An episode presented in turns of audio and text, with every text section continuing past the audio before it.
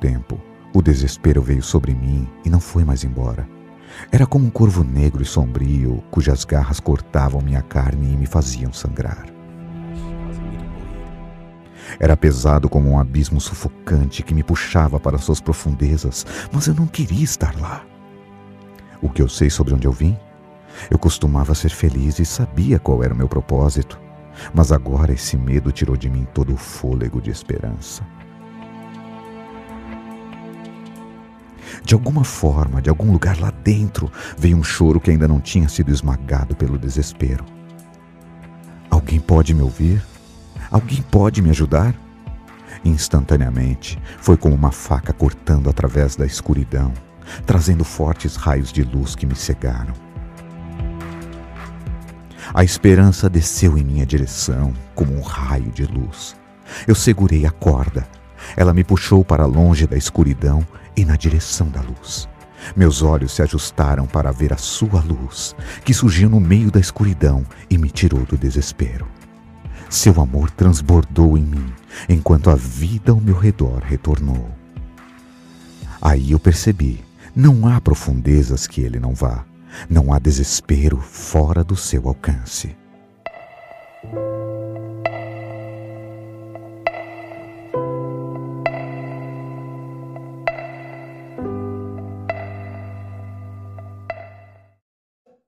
Acredite, Deus tem uma saída para você. Atos 12, de 1 a 11. O texto que discorrermos na leitura aqui apresenta um dos momentos mais difíceis da igreja de Jesus. Era um momento de perseguição, era um momento de mártire, era um momento em que os apóstolos, os seguidores de Jesus estavam sendo mortos por simplesmente proferir a fé em Jesus, por simplesmente decidir crer em Jesus. E Deus sempre tem um escape na nossa direção. Deus sempre tem uma saída na nossa direção para qualquer circunstância que a gente possa viver.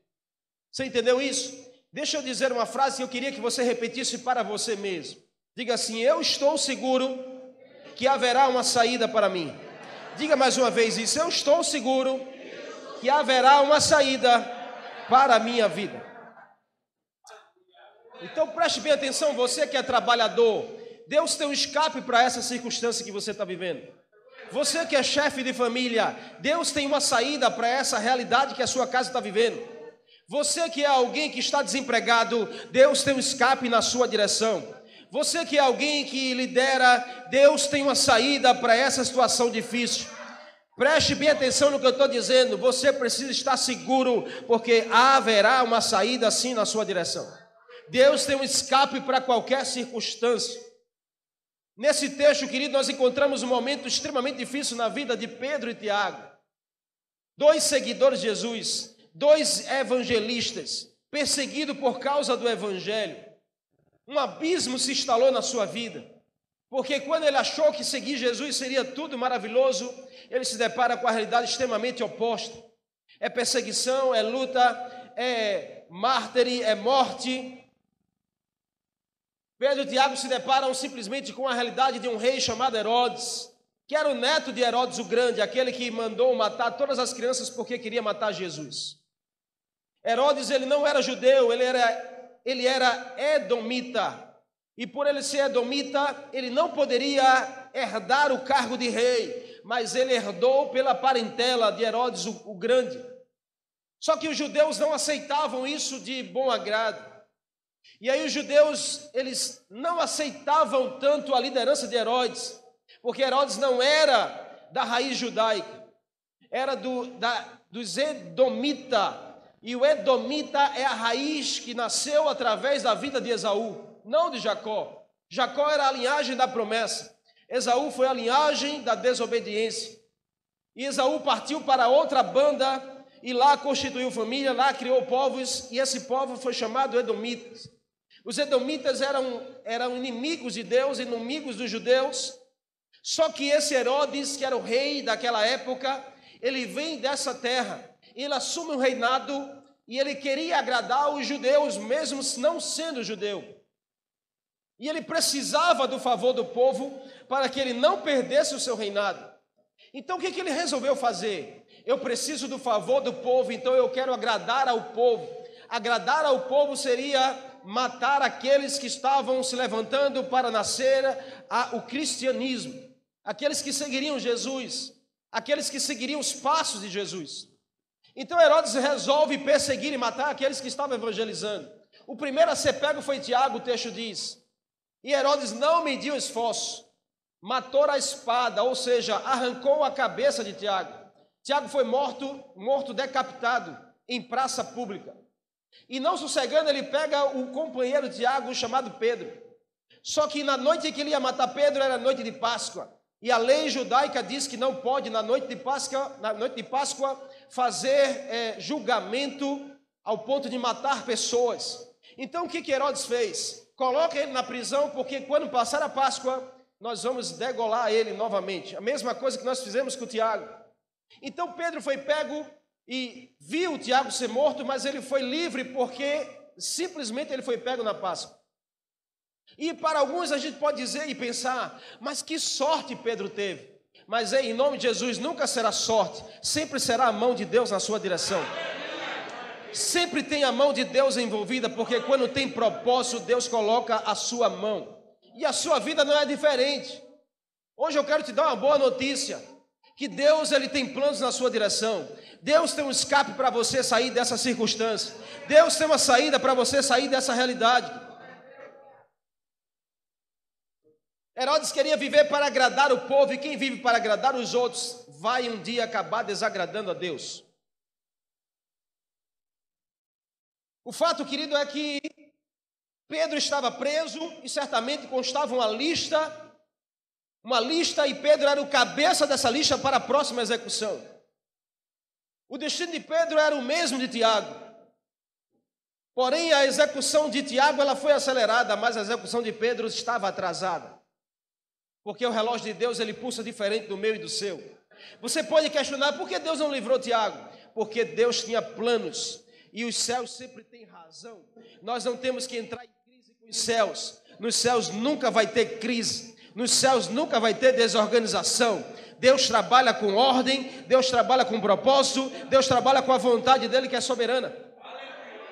Mas o fato é que a vontade de Deus para Pedro era diferente.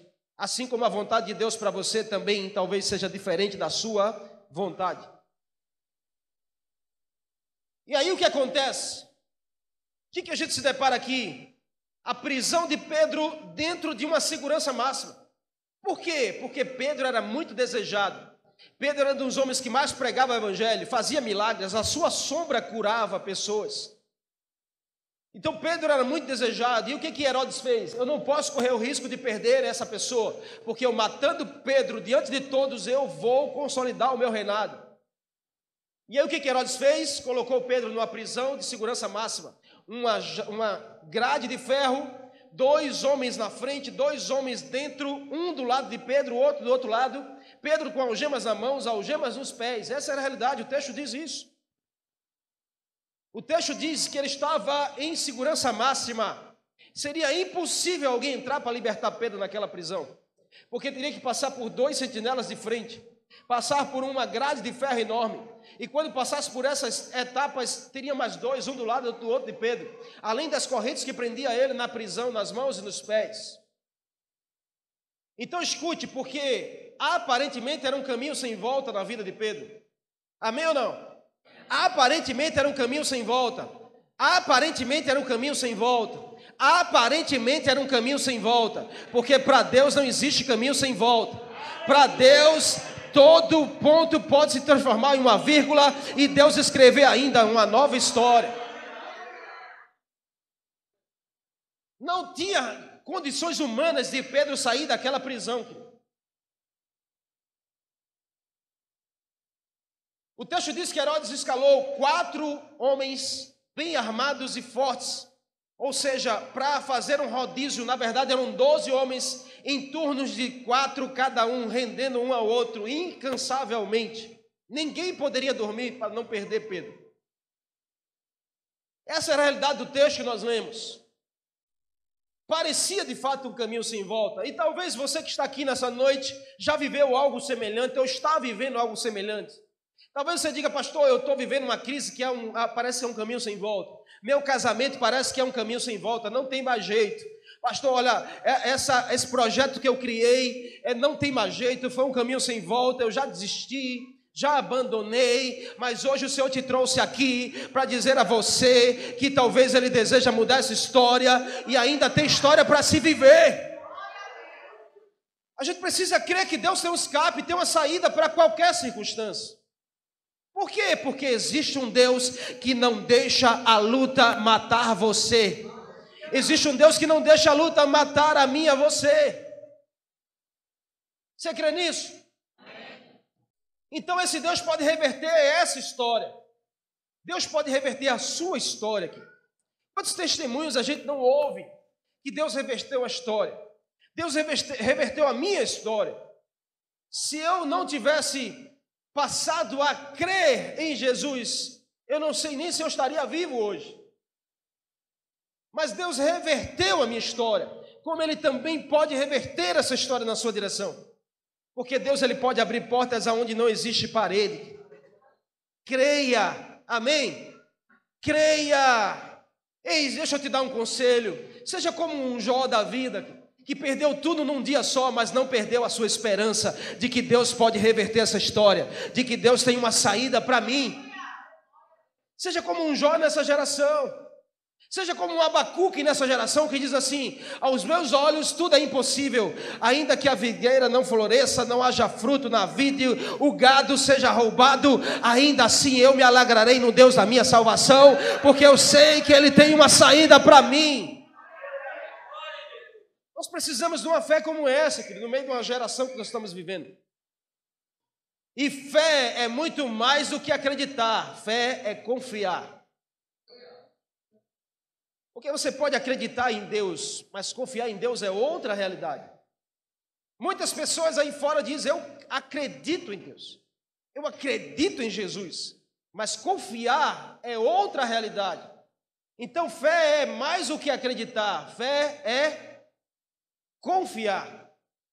Você está entendendo ou não? E só confiamos em quem conhecemos. Você confia em alguém que você não conhece? Você confia em alguém que você não conhece? Você confia em abrir a sua casa e colocar um estranho dentro? Você confia em dar a chave do seu carro para alguém que você nunca viu na vida, que ele pediu emprestado para dar uma volta? Amém? Confia ou não? Então talvez seja razão de ainda faltar confiança no Senhor, porque você precisa talvez conhecer mais esse Senhor de perto. Talvez você precise andar mais com Ele. Talvez você precisa ter mais comunhão com Ele. Talvez você precise ouvir mais Ele falar. Talvez você precisa buscar mais a Ele nas madrugadas. Talvez seja isso que está faltando para você despertar. Queridos, Deus tem um escape sim na nossa direção. E olha, nos dias mais difíceis é comum, talvez, você dizer, pastor, eu estou desesperado, eu estou descabelado, eu estou desencorajado, eu estou tudoado, atordoado. Porque é humano a gente sentir essas coisas. É comum, querido, sentir quando a coisa vai mal na nossa vida. Mas a gente não pode é esquecer que Deus, Ele pode nos dar uma saída, que Deus ele pode revirar a volta a nossa história, que Deus ele pode mudar o quadro. Vamos aprender aqui com esse texto como Deus gosta de trabalhar, como Deus gosta de dar escape na minha e na sua vida. Olhando para esse texto aqui, a gente aprende três lições. A primeira delas é: Deus ele vai usar alguém na sua direção. Sabe quando Deus ele resolve nos dar um escape, ele resolve levantar alguém na nossa direção. Ele resolve usar alguém. Ele resolve usar você. Quando Deus quer dar um escape na sua casa, Ele está usando você. Deus quer dar uma saída para a sua família, Ele quer usar é você mesmo. Que você fica dizendo, ah, pastor, vai lá na minha casa orar. E Deus dizendo, eu quero usar é você dentro da sua casa. Para você ser o escape da sua geração para você ser a saída que a sua família precisa. O texto diz que, verso 5, Pedro estava na prisão, mas a igreja estava em oração. Uau! Preste atenção nisso, como Deus gosta de trabalhar na minha na sua vida. Pedro estava no caos, na crise, um caminho sem volta. Aí Deus diz assim: Eu vou provar que eu tenho saída em qualquer circunstância. Deus resolve levantar uma pessoa e diz assim: Pedro está preso, não temos como ir lá, mas aonde nossos pés não podem ir, nossos joelhos nos levarão até lá. Vamos orar por ele. Possivelmente alguém deve ter tido resistência, dizer, não, mas a oração não vai resolver. A gente precisa ir lá, arrebentar aquela prisão, tirar Pedro lá de dentro, e aí sim. Mas ele continuou insistindo, talvez, vamos orar, porque eu creio que Deus pode fazer o extraordinário. A Bíblia diz, querido, que a oração de um justo muito pode em seus efeitos.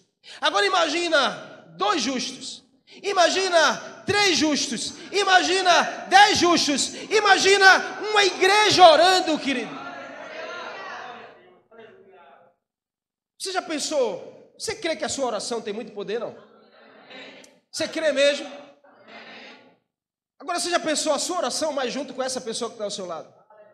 Mas essa que está atrás de você, mas essa que está à sua frente, mas essas que estão aqui. Você imagina uma igreja orando. A cena foi essa, vamos orar. E começou a juntar, começou a juntar, e Deus movendo, levantando pessoas na direção de Pedro. Deus usando pessoas. Os que muitos não sabiam, querido, era a realidade do oculto que estava acontecendo. Porque Deus, quando resolve nos dar o escape, Ele começa a trabalhar no oculto. Ele começa a levantar pessoas na nossa direção. Porque os homens podem nos limitar, mas Deus, Ele nunca vai nos limitar. Deus ele sempre vai nos abençoar. E escute, a oração é tudo que você precisa. Diz essa pessoa que está ao seu lado assim com muito amor, diga assim: o que você precisa hoje é de oração. Já que a vida em Cristo, querida, é espiritual, já que a vida na fé é espiritual, já que a vida na igreja é espiritual, então a gente precisa da oração, porque a oração é espiritual. O escape começa quando a gente começa a orar. A saída vem quando a gente começa a orar. Oração com fé traz, queridos, resultados incríveis. Tiago 5,16 diz: aquele que ora sem duvidar no seu coração, vai ver coisas extraordinárias acontecendo. Oração, a gente não pode achar que ah, eu vou orar porque Deus, eu vou pegar a mão de Deus com a minha oração e vou mover a mão de Deus. A oração vai tratar com o teu coração. A oração vai tratar com a tua comunhão com o Senhor. A oração vai tratar com o teu relacionamento com Deus. A oração não é para convencer a Deus, mas para sondar o coração de Deus. Para sondar a vontade do Senhor. Oração, querido, é a chave. Escute, diga assim: oração é a chave que eu preciso para abrir o escape de Deus na minha direção. Porque a gente, a gente às vezes, querido, a gente tem a tendência de dizer assim: Deus, faz isso para mim, abre essa porta, Senhor, muda essa história. E a gente fica lá parado, esperando. Esperei com paciência no Senhor. E Deus dizendo: Eu já te dei a chave. Eu já botei a chave nas suas mãos, mas você não está sabendo usar essa chave. E você quer que a porta se abra mas você não sabe usar a chave. A chave está na sua mão. Deus já liberou para você essa autoridade através da oração. Você só precisa usar essa chave. Então pega a chave, coloca na fechadura, roda ela e diga em nome de Jesus: está aberto um novo caminho na minha direção e na direção da minha casa.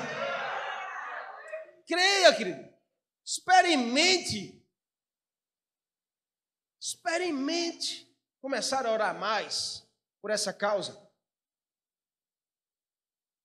Experimente vivenciar isso. Você está me entendendo ou não? O texto diz que Pedro estava lá, querido, preso. E aí é incrível porque a Bíblia diz assim, ó, pre... estava preso e o povo orando, preso e o povo orando, dois homens um do lado do outro, uma porta de ferro enorme, mais dois homens na frente, algema na mão, algema nos pés. No verso 7 diz: quando de repente, uau! De repente, Deus começa a mudar a história. De repente, Deus começa a sinalizar um novo caminho. De repente, Deus tira ao ponto final e coloca uma vírgula e diz assim: ainda tem história para ser vivida. Mexe essa pessoa que está ao seu lado e diga assim: você não pode desistir, porque o de repente de Deus vai alcançar a você e a sua casa.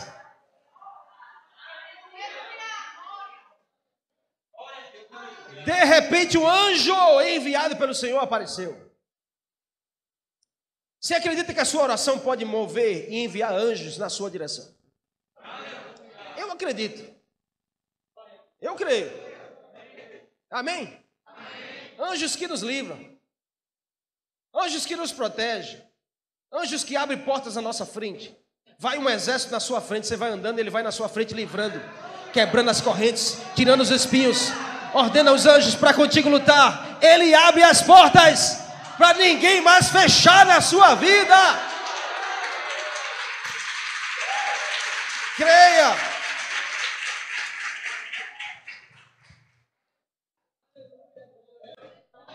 Isso aponta para perseverança. Não desista. Persevere. Quem persevera vive o hoje melhor do que o ontem e vive o amanhã melhor do que hoje. Você não pode parar de perseverar de parar de buscar o favor de Deus, de buscar o de repente de Deus, de buscar o escape de Deus para a situação.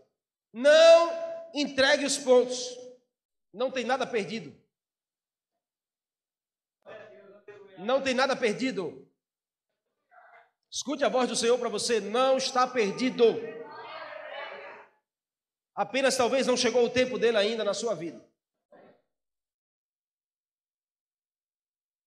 Deus sempre usa alguém para abrir uma porta e apresentar uma saída na nossa direção. Se Deus não usa alguém até você, Deus vai usar você até alguém. E fiquem abertos os olhos, porque Deus vai usar você nesses, nesses dias, na direção de alguém. Porque Deus tem um escape para alguém que precisa que você seja um canal de Deus na direção dessa pessoa. Não sei como fazer, ore. Eu não sei quem é, ore, Deus vai mostrar aqui.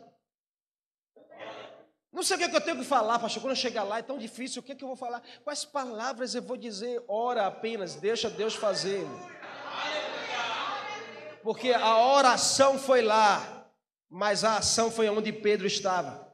A oração vai ser aqui, mas a ação vai ser lá onde a sua família está. A oração vai ser lá na sua casa, mas a ação vai ser lá onde Deus vai enviar você. Deixa que os anjos serão aqueles que vão te representar e fazer por você aquilo que você não consegue fazer. Quem poderia entrar naquela prisão? Quem poderia paralisar quatro homens bem armados, fortes? Quem poderia arrebentar uma, uma porta de ferro? Não tinha como. Humanamente falando, não tinha como. Mas havia alguém que Deus levantou na direção dessa causa. Não importa, querido, se está tudo armado pelo inimigo na sua direção, Deus ainda continua sendo Deus. Se o inimigo armou, Deus desarma. Se o inimigo fechou, Deus abre. Se o inimigo eh, aprisionou, Deus liberta. Deus continua sendo Deus ainda. Então haverá um escape para você, sim, para sua família. Ele vai usar alguém. Fique bem sensível que você vai ver que Deus vai usar alguém na sua direção nesses dias. Segundo o que a gente aprende aqui, quando Deus quer nos dar o escape, Deus vai colocar uma paz dentro de você. Primeiro ele começa a usar alguém, depois ele começa a te dar a paz no meio do caos. Começa a te dar uma paz no meio da tempestade. Paz no meio da guerra. Ninguém vai entender, porque é a paz que o mundo não entende. É a paz que excede todo entendimento começa a trabalhar dentro de você porque ela está sinalizando que tem uma saída, que tem um escape, que não está perdido, que Deus está abrindo um caminho. Mesmo no deserto, Deus ainda abre caminhos.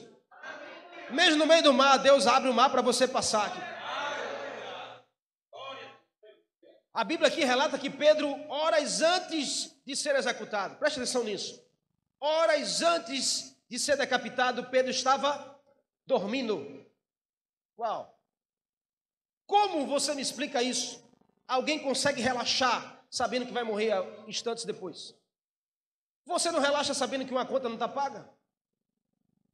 Atrasou a conta da selva, você fica, ai meu Deus do céu, Jesus Cristo Nazaré, desvia esse homem da selva daqui da casa. O homem bate na porta e diz, está repreendido em nome de Jesus. É. Você perde o sono, querido, com uma conta para pagar. Imagina sabendo que no outro dia é o seu fim. Como alguém poderia estar dormindo sabendo que em momentos depois, instantes depois, estaria morto? Um sinal da paz que o mundo não entende. Quando Deus está agindo, ele age de dentro para fora. Quando Deus está agindo, ele coloca essa paz em nós. Lembra de Jesus dormindo no barco no meio da tempestade? O barco para lá e para cá, os discípulos já descabelados, atormentados. Nós vamos morrer, nós vamos morrer. Acorda ele, mestre, tu não se incomoda de que a gente vai morrer aqui. Jesus, ah, dá uma bocejada, se espreguiça. Diz assim: aquieta aí, vento. Pronto. Pronto. Aí os discípulos, quem é esse? Aleluia. Sabe o que, eles não conheciam? É essa paz que dá uma saída no meio da tempestade. E eu creio que você já sentiu isso. Eu creio que você pode sentir isso hoje aqui. Talvez está numa tormenta, no caos, a sua vida, sabe, é dificuldade atrás de dificuldade. Pastor, é só assim, ó, é um abismo atrás de um abismo, atrás de outro abismo, parece que a minha vida não tem fim. E Deus querendo te dar a paz dentro de você, para que você esteja dentro do abismo, mas esteja em paz e segurança e sabendo que Deus vai resolver a situação, que Deus está no controle. Sabe quando a gente tem essa paz? Quando a gente tem a convicção que Deus está no controle. Deus não perdeu o controle da sua vida. Você pode ter a insistência de manter o controle nas suas mãos. E isso vai te levar, talvez, a dias de muita dificuldade. Mas Deus dizendo: deixa eu no controle.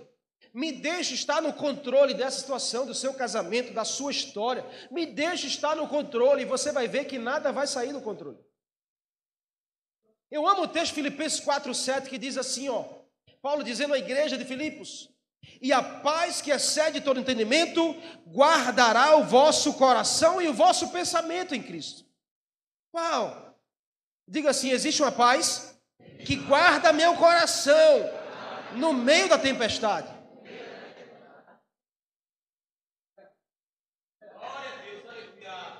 Existe uma paz que vai deixar você tranquilo, vai fazer com que você durma no meio do problema. Também existe uma guerra interior que rouba a paz e não nos deixa dormir. Tem muita gente vivendo insônia. Mas Deus quer libertar você disso. E Deus quer colocar essa paz dentro de você. A casa pode estar caindo, mas você está em paz, porque você sabe que Deus está no controle. Isso é um escape de Deus para você, querido. Essa paz será um escape para você e os seus dias mais difíceis. Quando tudo parecer perdido, Deus sinalizará que Ele ainda está no controle da sua vida. Alguns podem até não entender, mas Deus, Ele vai livrar você no meio do caos. Acredite nisso. Acredite. Isaías 26, 3 diz assim: Tu, Senhor, guardará em perfeita paz aquele cujo propósito está firme, porque em ti confia. Deus vai guardar você e a sua casa. Alguns não vão entender como você está no meio de uma pandemia, no meio de um caos como esse, e você está prosperando, e você está em paz, e a sua família está bem, e você está dormindo, e você está sossegado, e você está sorrindo. O mundo não vai entender nunca, porque essa paz vem do Senhor, é um escape para a sua vida. É Deus dizendo a você que Ele está no controle da situação.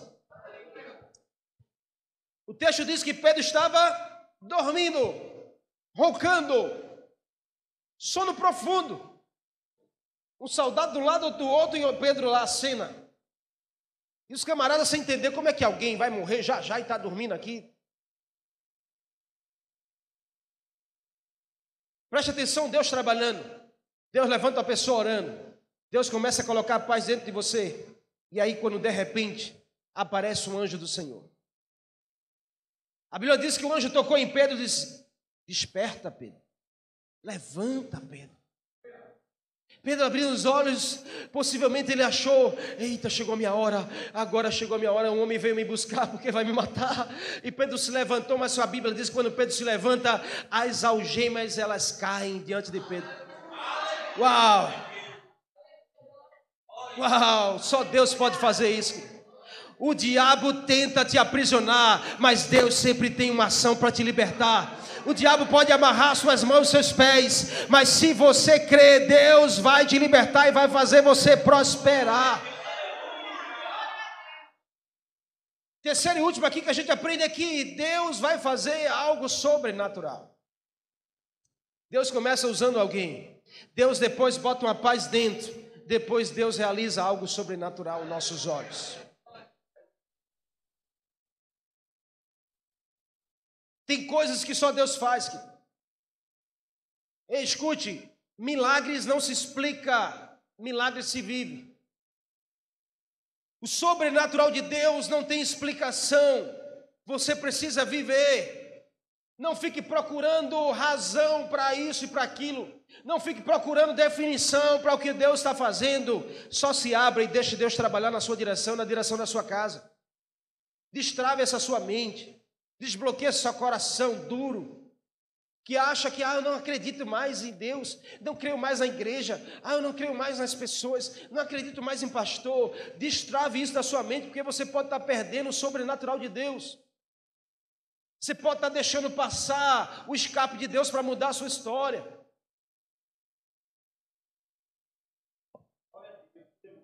Deus é um Deus de maravilhas. E olha, coisas que o homem não pode explicar jamais. Mas tem tanta gente endurecida, amém ou não? Tem tanta gente endurecida na mente, no coração, tanta gente meio travada, meio bloqueada com igreja, com, ah, com Deus, com pastor, com célula, com discipulado. Em nome de Jesus, meu irmão, deixa essas correntes libertarem você. Deixa Deus arrancar essas correntes que estão te prendendo. Deixa Deus colocar por terra apenas com uma atitude sua, porque Deus está dizendo: levante. Se você se levantar, Ele te liberta. Se você se posicionar, Ele salva. Se você for na direção dele, Ele vem na sua direção. Mas tem gente, querido, que infelizmente, até se o anjo aparecer, não acredita. Vai dizer que é alguém que está fantasiado. Tem gente assim. O anjo pode aparecer, bater as asas, tirar a auréola, botar aí você e a pessoa ainda fica dizendo: Eu sei que é você, viu? Deixa eu tirar essa máscara aí. Não é carnaval, não, menino.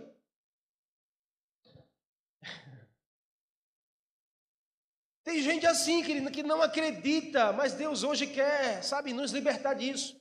Eu fui alguém assim por muito tempo, limitado, resistente às coisas de Deus. Mas quando Deus resolveu me pegar, sabe, me quebrar e me fazer de novo, acabou essa resistência. A gente precisa crer, querido. Creia. Eu creio que ainda há anjos de Deus na nossa direção trabalhando por nós ao nosso favor. Você crê não? Deus vai providenciar um escape sobrenatural na sua direção. Mas ele conta com uma coisa. Diga assim: Deus conta com a minha ação. O anjo apareceu, mas o anjo não fez o que Pedro tinha que fazer. Deus não vai fazer por você o que você tem que fazer. Pedro estava lá dormindo, aí o anjo apareceu. Olha o que o anjo fez. Presta atenção, porque o texto diz assim: ó. O anjo apareceu como uma luz resplandecente e tocou no lado de Pedro e disse: Desperta, homem, levanta-te depressa. Quando Pedro se levantou, as algemas caíram dos seus pulsos. E o anjo então olhou para Pedro e disse: Coloca as suas roupas. Ah. Mas Deus faz o serviço completo, me veste, me dá uma roupa nova. Deus dizendo: coloque você a sua roupa. E ele diz mais, viu? Porque ele diz assim, ó: agora calce as suas sandálias. Pedro prontamente vestiu a roupa, calçou as sandálias, aí diz mais, ó, e assim ele fez. E disse mais o anjo: põe agora a tua capa e segue-me. Uau! Meu irmão, em nome de Jesus, o que você tem que fazer é você que vai ter que fazer. Mas o que você não consegue fazer, Deus faz por você. Porque o anjo diz: segue-me. Pedro vestiu a roupa, botou a capa e sandália, e o anjo saiu na frente. Saiu na frente, tirou os homens que estavam lá na frente. A Bíblia diz que quando ele chegou diante da porta de ferro, a porta se abriu sozinha. Parece aquela porta de shopping, quando você chega, ela se abre para você passar. Porque Deus faz assim. Você não precisa fazer o impossível, você só tem que fazer o possível, porque o impossível é Deus que faz por você, querido. Mas o problema é que você não quer fazer nem aquilo que é possível, nem vestir uma roupa, nem calçar uma sandália, nem botar a capa, nem seguir o que o anjo estava dizendo, você não quer nem obedecer. Eu quero viver o sobrenatural. Deus não olha para mim. A minha casa não muda. Meu casamento não muda. Faça a sua parte, meu irmão e minha irmã, em nome de Jesus, porque Deus vai fazer a dele na sua direção. Creia, creia. Ele não vai fazer por você, mas ele quer fazer com você. Você crê nisso? De repente o anjo apareceu. E aí o que, que o anjo fez? Começou a mostrar o caminho da saída. Uau! Preste atenção, meu irmão, porque Deus vai começar a mostrar a você o caminho da saída. Deus vai começar a mostrar a você o caminho do escape para essa situação. Creia, ainda essa semana Deus vai começar a mostrar a você o caminho da saída. Eu creio nisso. Esteja sensível para entender quando Deus começar a falar com você. Porque ele sempre tem uma saída, mas nem sempre você está disposto a obedecer.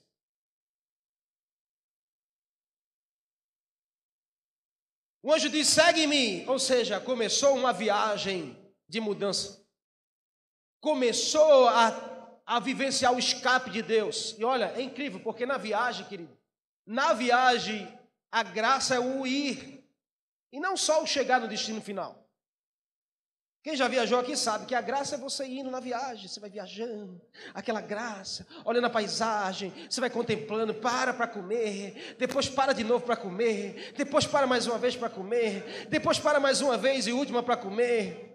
Aí antes de dormir come de novo, porque crente come e gosta de comer.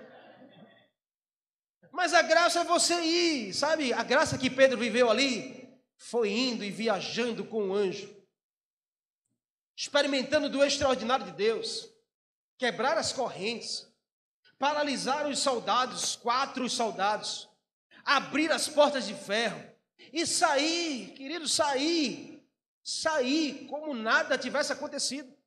Pedro saiu da prisão, ó, tranquilo, vivendo o sobrenatural de Deus experimentando de maravilhas. A Bíblia diz que ele seguiu o anjo, foi seguindo. O anjo permaneceu com Pedro, desceu a rua, seguiu. Aí, quando chegou no momento, o anjo sumiu. Sabe o que eu entendo aqui? Que o anjo permaneceu com Pedro enquanto ele estava atormentado, atordoado. Mas depois que a Bíblia diz assim, no verso 11: E Pedro caindo em si, Pedro se vira e diz assim: Agora eu sei que de fato o Senhor enviou o seu anjo e me livrou da mão de Herodes e de toda a expectativa do povo que queria me matar. Uau! O anjo trabalha com você e por você.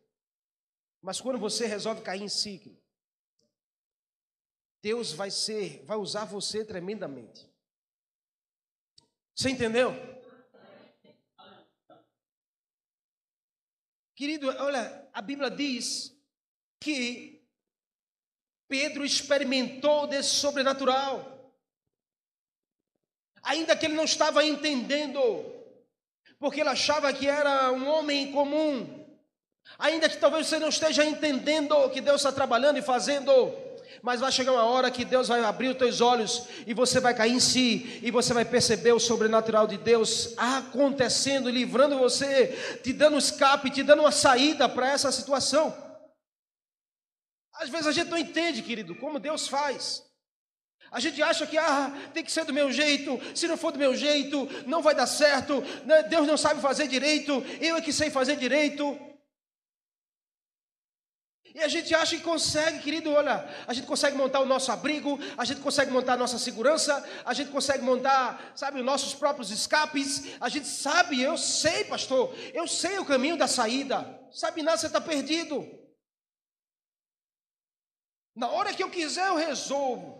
Resolve nada, querido, você precisa de Deus, você precisa de Jesus. Ah, está tudo sob meu controle, na hora que eu quiser, essa situação está resolvida. Aí você fica insistindo, insistindo e não vê resolver. Você precisa do Senhor, meu. Olha para essa pessoa aí pela última vez e diga assim: Você precisa de Jesus.